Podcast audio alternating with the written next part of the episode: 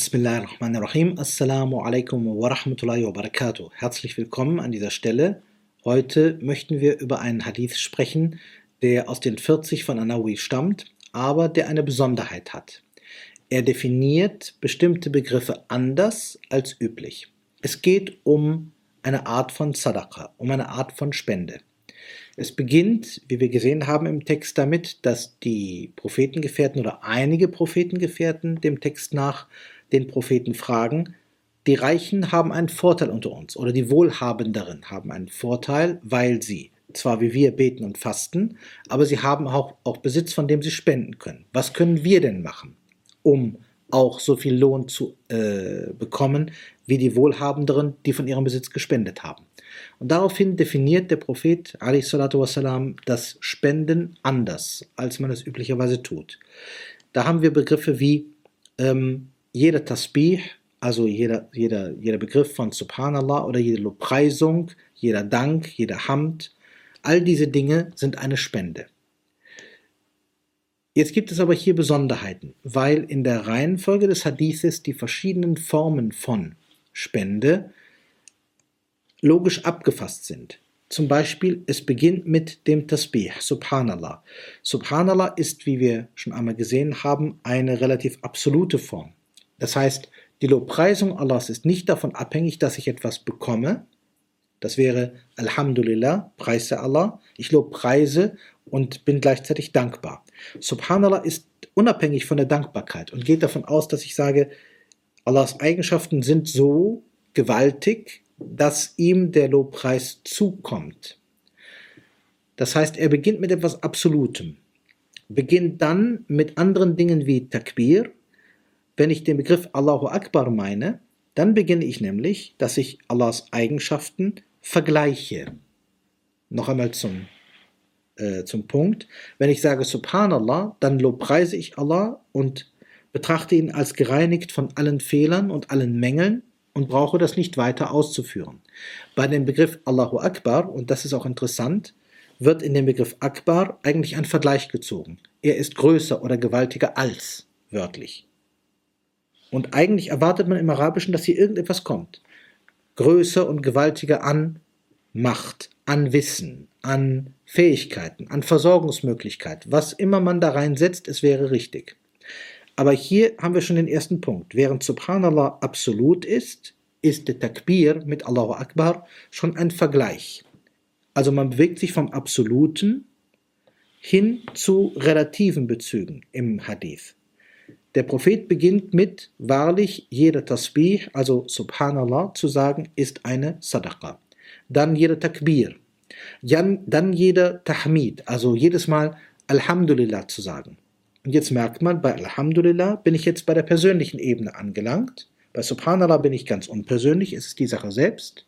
Bei Allahu Akbar vergleiche ich die Eigenschaften Allahs mit den Eigenschaften der Schöpfung, bin aber immer noch nicht direkt betroffen. Ich danke ja noch nicht oder bin ich direkt damit äh, drin. Bei Alhamdulillah bin ich endgültig drin. Bei Alhamdulillah bin ich mir bewusst, wie bin ich, was habe ich bekommen. Und jetzt geht es um eine persönliche Beziehung, für die ich danke und für die ich Lobpreise. Es ist also eine andere Qualität.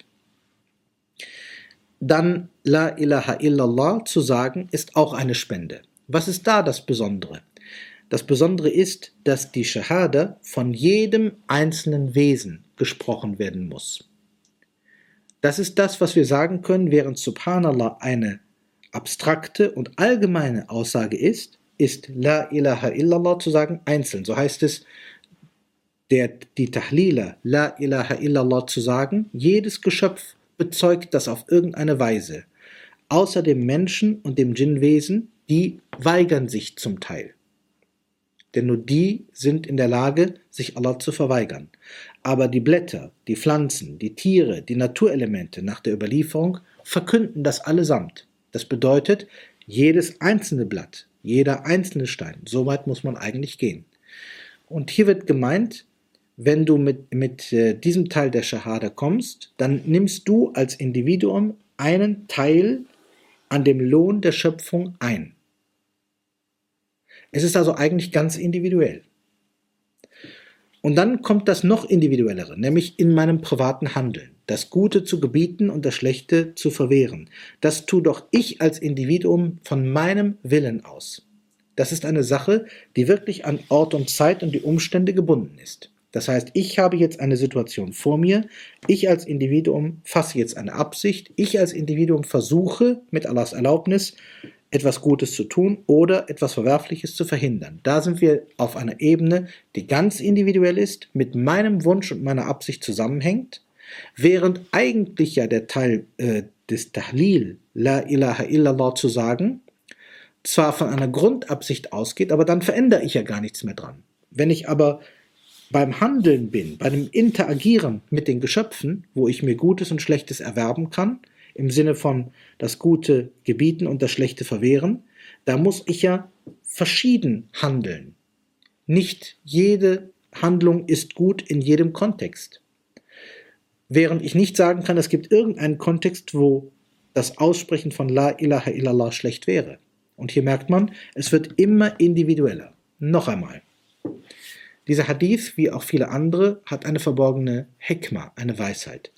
Es beginnt mit Subhanallah, mit dem Tasbih. Das ist die absoluteste und die einfachste und die unabhängigste Beschreibung. Allah kommt der Tasbih, der Subhan zu, weil er Allah ist und ist unabhängig von meinem Wunsch, von meinem Danken, von irgendwas. Das ist in der Tat so, weil er so ist, wie er ist. Dann kommt der Takbir. Hier beginne ich zu vergleichen mit der Schöpfung.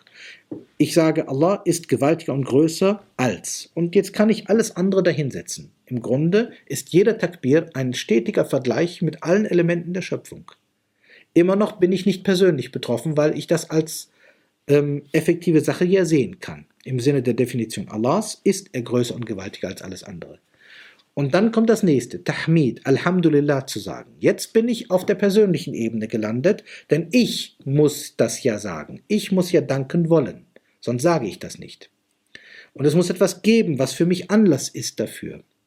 Egal wie immer das sein mag. Und dann das nächste, Tahlil, La ilaha illallah zu sagen, ist eine individuelle Entscheidung, die jedes Wesen in unserem Kosmos tragen muss. Und das daraufhin folgende ist wieder ganz individuell. Ich muss mich entscheiden, was ich tue an Handlungen, um Gutes zu erlangen und Verwerfliches zu verwehren. Und als letztes wird dann genannt, und euer Geschlechtsverkehr mit dem Ehepartner ist eine Spende. Lassen wir diesen Teil einmal so stehen, wie er ist, und schauen einmal. Der Geschlechtsverkehr ist das, individuellste und auch das persönlichste und das mit dem persönlichsten verborgenste überhaupt. Denn üblicherweise wird ein Muslim oder überhaupt ein anständiger Mensch den Geschlechtsverkehr ja nicht in aller Öffentlichkeit vollziehen, nicht wahr? Und jetzt sieht man, Subhanallah verkündet die Schöpfung und ist das Allgemeinste. Und der Geschlechtsverkehr in unserem Beispiel ist das Intimste. Und hier sieht man, dass lückenlos die logische Rolle vom allgemeinsten öffentlichen bis zum privatesten durchgezogen wird. Unabhängig von der Frage des Geschlechtsverkehrs als solchem. Und die Sahaba fragen dann dementsprechend, wie kann es sein, dass man sein Verlangen, seine Begierde befriedigt und dafür auch noch belohnt wird. Und hier nennt der Prophet salam etwas, was nicht nur auf den Geschlechtsverkehr bezogen ist, sondern was auch allgemein Bezug hat. Er sagt nämlich, wenn man sein Verlangen in verbotener Weise befriedigt hätte. Hier könnten wir sagen, Verlangen, Shahwa, muss nicht nur sexuell sein. Der Hadith ist hier mehrdeutig. Die Prophetengefährten beziehen sich natürlich zunächst einmal auf den Geschlechtsverkehr, denn es war ja genannt worden im Text. Aber eigentlich würde man die, würde man die Aussage des Propheten jetzt äh, ohne diesen Kontext sehen, würde es auch Sinn geben wir vergleichen das ja auch, es gibt ja auch Begierde nach Essen, Begierde nach den schönen Dingen des Lebens. Auch das wird von den Gelehrten als Schachwa bezeichnet. Das heißt, die Begierde, etwas zu bekommen, kann, wie der Prophet a.s. richtig sagt, auf eine Halal-Weise und auf eine Haram-Weise befriedigt werden. Das Interessante ist jetzt eigentlich, dass der Prophet salam von einem Ausgleich ausgeht. Das tun viele Leute eben fälschlicherweise nicht. Er sagt, wenn ein Mensch irgendetwas tut oder irgendetwas will, dann gibt es am Ende nur zwei Möglichkeiten. Die erste Möglichkeit dass er es in Kauf nimmt, etwas zu tun, was Allah ihm verwehrt hat. Und die zweite Möglichkeit, dass er auf das Verwehrte verzichtet und im erlaubten Bereich bleibt. Es gibt hier einen Graubereich, der kann als Fadl, als Zusatz bezeichnet werden. Ich erkläre das äh, klarer. Wir könnten nämlich diesen Range, diese Spannweite aufziehen zwischen dem Haram-Handeln, dem, was zu tun verwehrt ist, und dem, was Fard ist, also was zu tun geboten ist. Diese Spannweite wäre schwieriger. Dann würde es nämlich bedeuten, die Dinge, die in der Mitte liegen, die also wertfrei sind, für die würde man keinen Lohn bekommen. Noch einmal. In den üblichen Bezeichnungen hätten wir von dem, was absolut untersagt ist und dem, was absolut geboten ist, gibt es dazwischen auch einen Bereich, der weder geboten noch verboten ist. Er ist der wertfreie Bereich, der Mubach-Bereich. Würden wir sagen, wenn man das Haram lässt, bekommt man Lohn und wenn man das Gebotene tut, bekommt man Lohn, dann wäre die Sache, dann würde man für das, was Mubach ist, wertfrei, nichts bekommen. Interessanterweise ist hier die Definition nicht so. Die Definition wird hier aufgezogen zwischen dem, was untersagt ist, dem Haram-Bereich, und dem, was erlaubt ist. Das Erlaubte ist aber noch viel geringer als das, was geboten ist. Das bedeutet, hier wird es so definiert. Wenn du das Verbotene lässt, genügt das, dass du schon Lohn bekommst.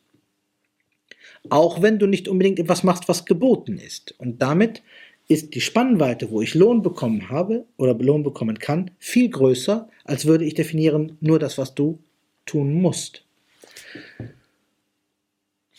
Und hier kommt ein bestimmtes menschliches Verhalten heraus. Wenn man jetzt fragt, wodurch wird alles hier zusammengezogen, dann kann man sagen, die Prophetengefährten beginnen damit, dass sie sagen, wie kann ich Lohn bekommen? Wie kann ich etwas tun, was mir Gutes einbringt bei Allah? Und der Prophet sagt, auch wenn du keinen Besitz hast, kannst du in diesen Punkten Lohn bekommen. Manches sind nur Aussagen, aber wichtig ist das Innere.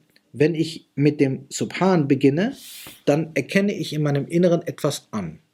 Und hier kommt etwas Wichtiges. Es muss eine bewusste Verkündung sein. Denn es ist allgemein Konsens bei allen Gelehrten des Islam, die Dinge, die ich nur automatisch tue, die Dinge, die ich also nicht bewusst mit einer Absicht tue, für die werde ich keinen Lohn bekommen. Wenn man sagt, was ist mit Handlungen, die einmal begonnen wurden mit einer bewussten Handlung und sich dann fortsetzen, ohne dass ich jede einzelne beabsichtige, wie etwa eine Stiftung. Ich habe bewusst eine Stiftung gegründet und jetzt bekomme ich irgendwo auch noch Lohn für alle, die irgendwo Nutzen in späteren Zeiten aus dieser Stiftung ziehen. Dann sage ich, der Beginn war doch mit einer Absicht und hier gliedern sich die Sachen, die quasi daraus folgten, an. Ich bekomme dennoch Lohn, bis in die Grabeswelt hinein. Aber hier ist etwas anderes gemeint. Hier sind die Dinge gemeint, die wir bewusst tun. Und zwar vom dem Allgemeinsten, das ist das Subhan, bis zu dem Spezielleren, das ist das Lobpreisen, Alhamd, bis hin zu dem Intimsten und das ist, dass ich eben über den Geschlechtsverkehr spreche. Warum ist der Geschlechtsverkehr eigentlich so? Im Grunde deutet der Prophet auch an, im allerintimsten Bereich gibt es eben auch Rechte und Pflichten. Wäre der Geschlechtsverkehr im Kern mit dem Ehepartner nicht als positiv im Islam gesehen, könnte man dafür keinen Lohn bekommen. Und hier steckt auch etwas anderes hinter, dass die Rechte, die man wahrt, auch bis in den intimsten Bereich, auch wenn sie nicht gesehen werden, Lohn geben. Es spielt also keine Rolle für Allah, ob etwas offen ist oder verdeckt ist. In allen Bereichen, die hier genannt werden, kann man Lohn erwerben. Und dahinter steht etwas Wichtiges. Man braucht kein Geld, man braucht nur eine gute Absicht und das Wissen und das Bewusstsein über diese ganzen Umstände. Dann kann man, wie man aus diesem Hadith ersehen kann, unglaublich viel Lohn erringen, ohne dass das übermäßig schwierig oder gar unmöglich wäre. In diesem Sinne, Assalamu alaikum wa rahmatullahi wa barakatuh.